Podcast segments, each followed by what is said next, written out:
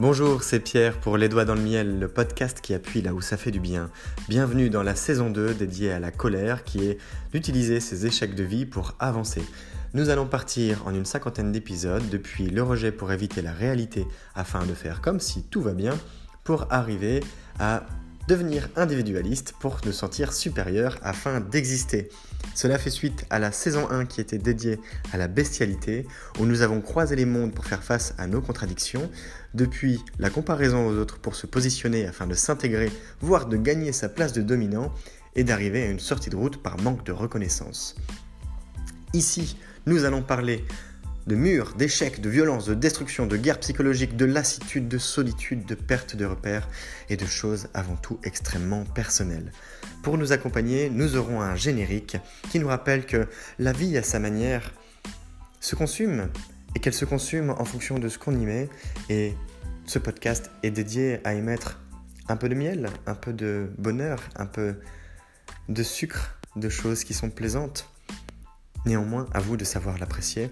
Et pour ce faire, nous aurons l'honneur d'avoir le rappeur Lotfi qui nous a dédié eh bien, la musique qui nous servira de générique.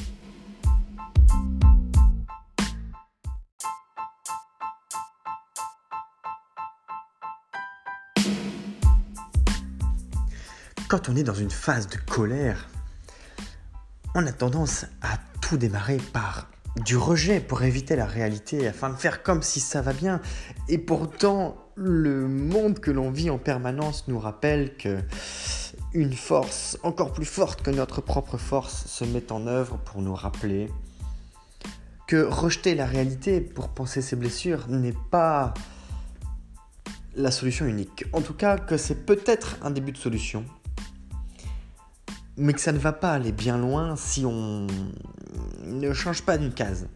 C'est comme dans une marelle quand on est petit. Au bout d'un moment, quand vous avez fait l'aller-retour, bon, vous pouvez continuer à faire ça. Vous pouvez gagner, perdre, gagner, perdre, peu importe. À la limite, ça devient ennuyant. Vous tournez en rond.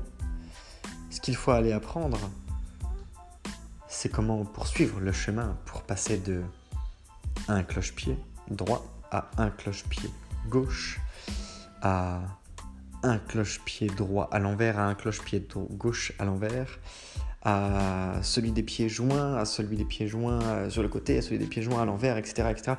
Des variantes de telle sorte que vous progressiez en niveau de difficulté, mais que ce niveau de difficulté ne soit pas perçu comme un niveau de difficulté supplémentaire. C'est plutôt comme une étape que vous avez franchie, puisque en réalité, comme l'étape précédente vous la vivez depuis quelque temps, eh bien c'est devenu votre nouvelle zone de confort.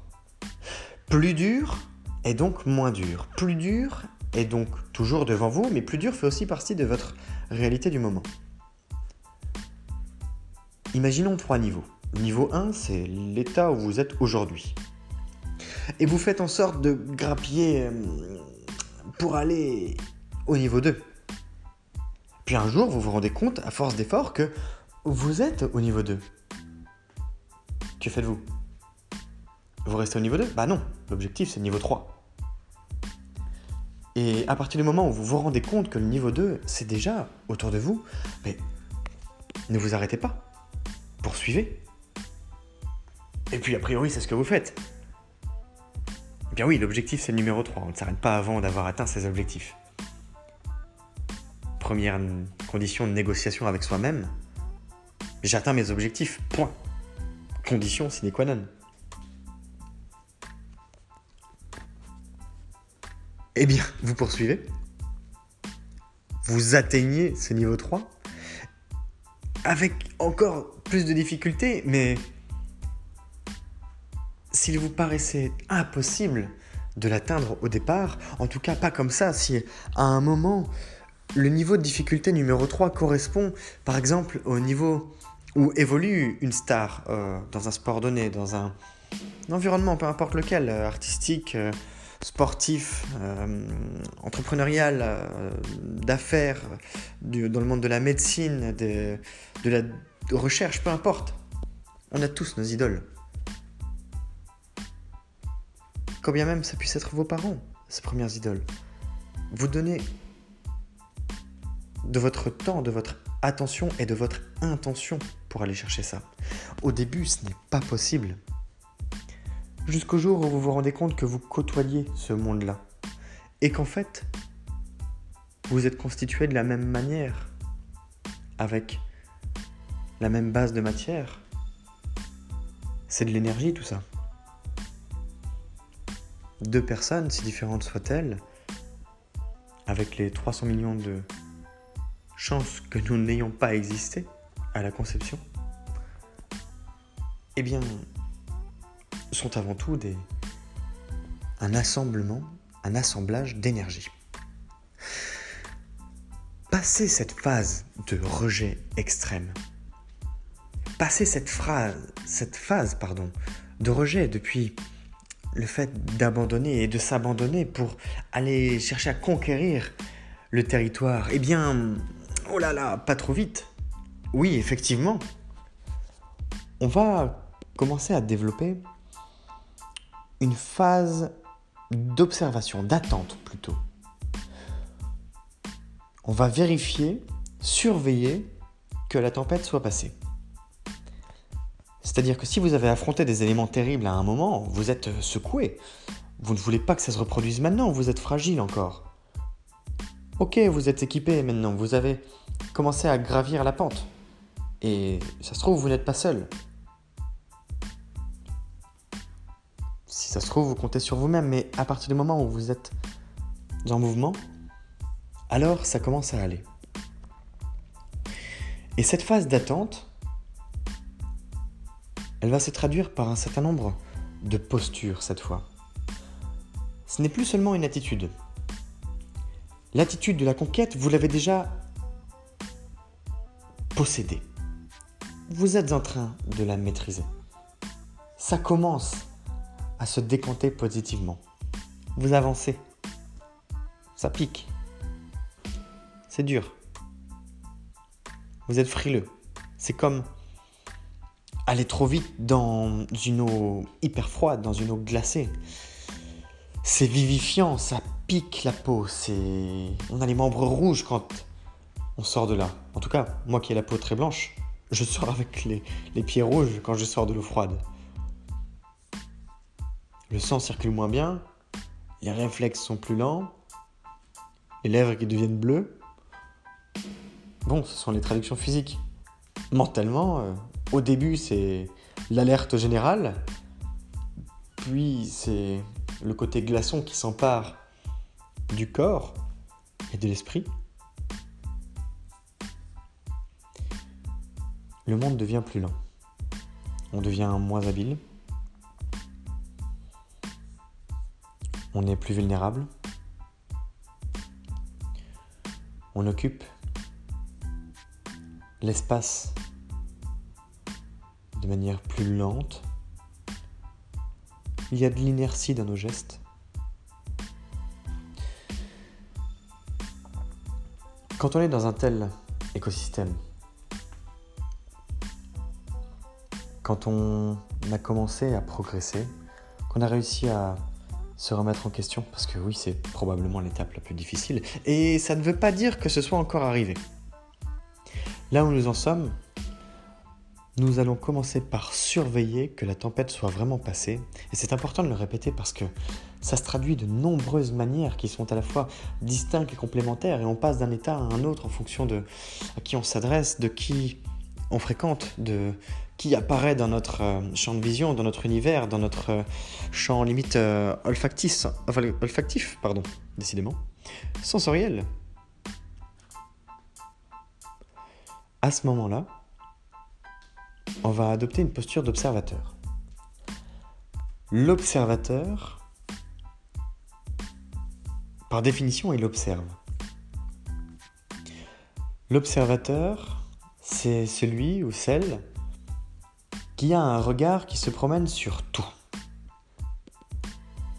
Il peut vous passer au scanner n'importe quoi, n'importe qui dans son champ de vision. Si votre nom apparaît sur sa liste, que ce soit dans la bouche de quelqu'un, sur un bout de papier, ou encore parce que vous arrivez dans la conversation, scanné. Vous êtes observé, en long, en large, en travers, de diagonale euh, et sur les côtés. L'observateur, c'est cette partie de vous qui va chercher à analyser, décrypter, comprendre tout ce qui se passe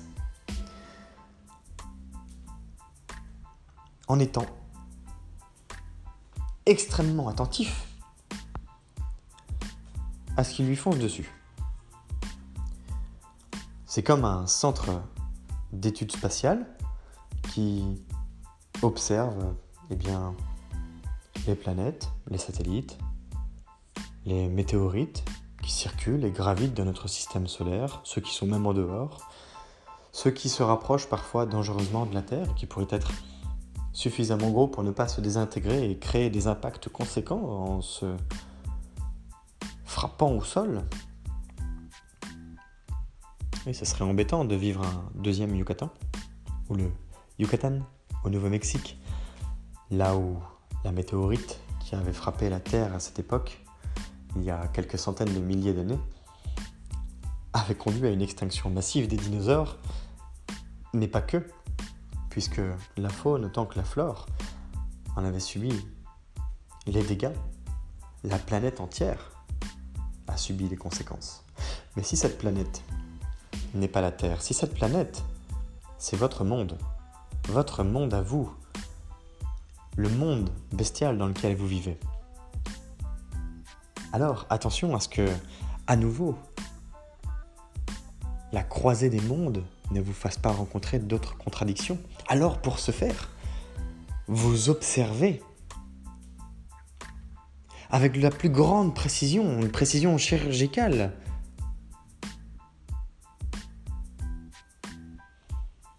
Il me semble que c'était Gustav Jung qui utilisait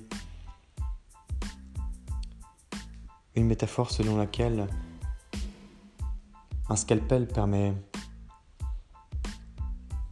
d'être extrêmement précis en chirurgie, mais qu'un scalpel psychologique, au même titre qu'un scalpel utilisé en médecine, si tranchant qu'il soit, puisse également faire des dégâts s'il n'est pas bien adapté à la situation. Regardez sur euh, une table de restaurant. Combien de types de couteaux il peut y avoir pour couper une viande, un poisson, un foie gras, une salade? Ah non, on ne coupe pas la salade à la française, on la plie. Si vous repérez cette euh, séquence cinématographique, partagez-la dans les commentaires, ça me fera plaisir. Une pensée à Ils sentent de la colle. Ça me brûle la langue, mais je ne vous en dis pas plus. Tout ça pour dire que être un observateur, ça a des conséquences sur les autres, d'abord sur nous. Pourquoi?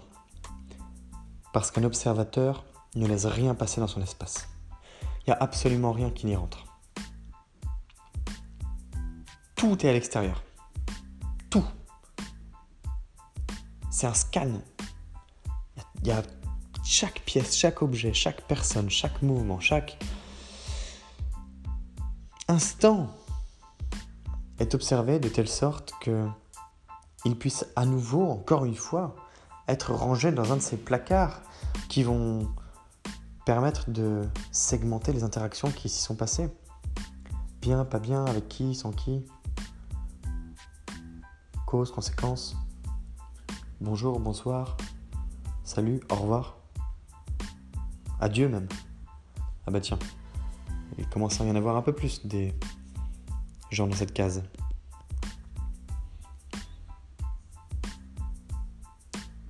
L'observateur n'est pas une vigie. Une vigie alerte. L'observateur regarde. Regarde de manière attentive. C'est-à-dire que de l'extérieur, on pourrait avoir l'impression que Nous, en tant qu'observateurs, nous sommes relativement attentistes, un peu fermés, un peu discrets, On existe, on est bien là, on est présent. D'ailleurs, il peut se dégager une certaine présence, une certaine aura d'un observateur charismatique. Une sorte de pression psychologique qui existe dans l'atmosphère. Parce que cette posture est une posture de méfiance. Cette posture, c'est une posture de quelqu'un qui surveille, qui est prêt à, dégainer, mine de rien. À dégainer parce que blessé, parce que meurtri, parce que sauvagement agressé, il fut un temps. Alors on peut être des observateurs doux, musclés, musclés au sens plus agressif, et non pas au sens composition corporelle.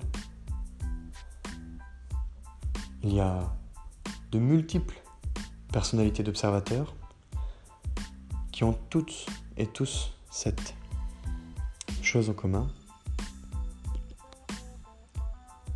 Je regarde et, comme dirait Woody dans Toy Story 1, nous voyons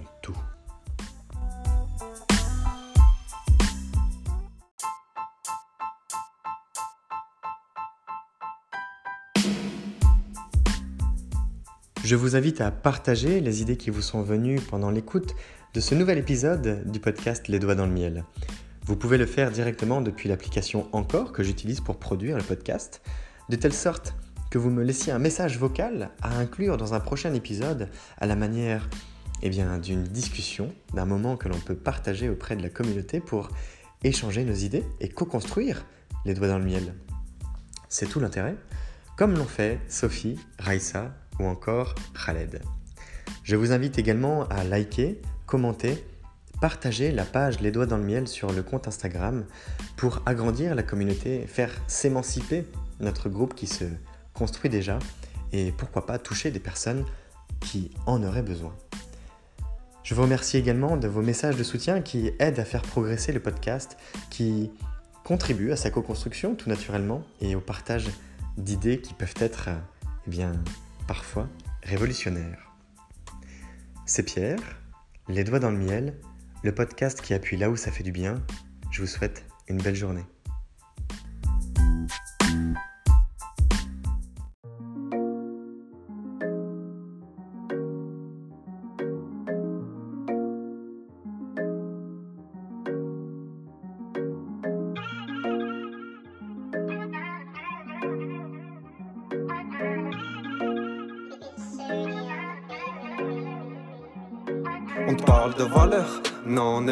Faire un tour sur le podcast. Le podcast du bonheur, les doigts dans le miel, le miel dans le joint. Je refais le monde avec mes mains, je fume et je m'en vais loin. Je rêve d'abondance, d'assurance, de bonheur et de bienveillance avec certitude. Je t'invite à prendre connaissance du podcast de changement, de se faire du bien-être. Non, pas de pression, viens faire un tour, viens faire connaissance. Les doigts dans le miel, le miel dans le joint.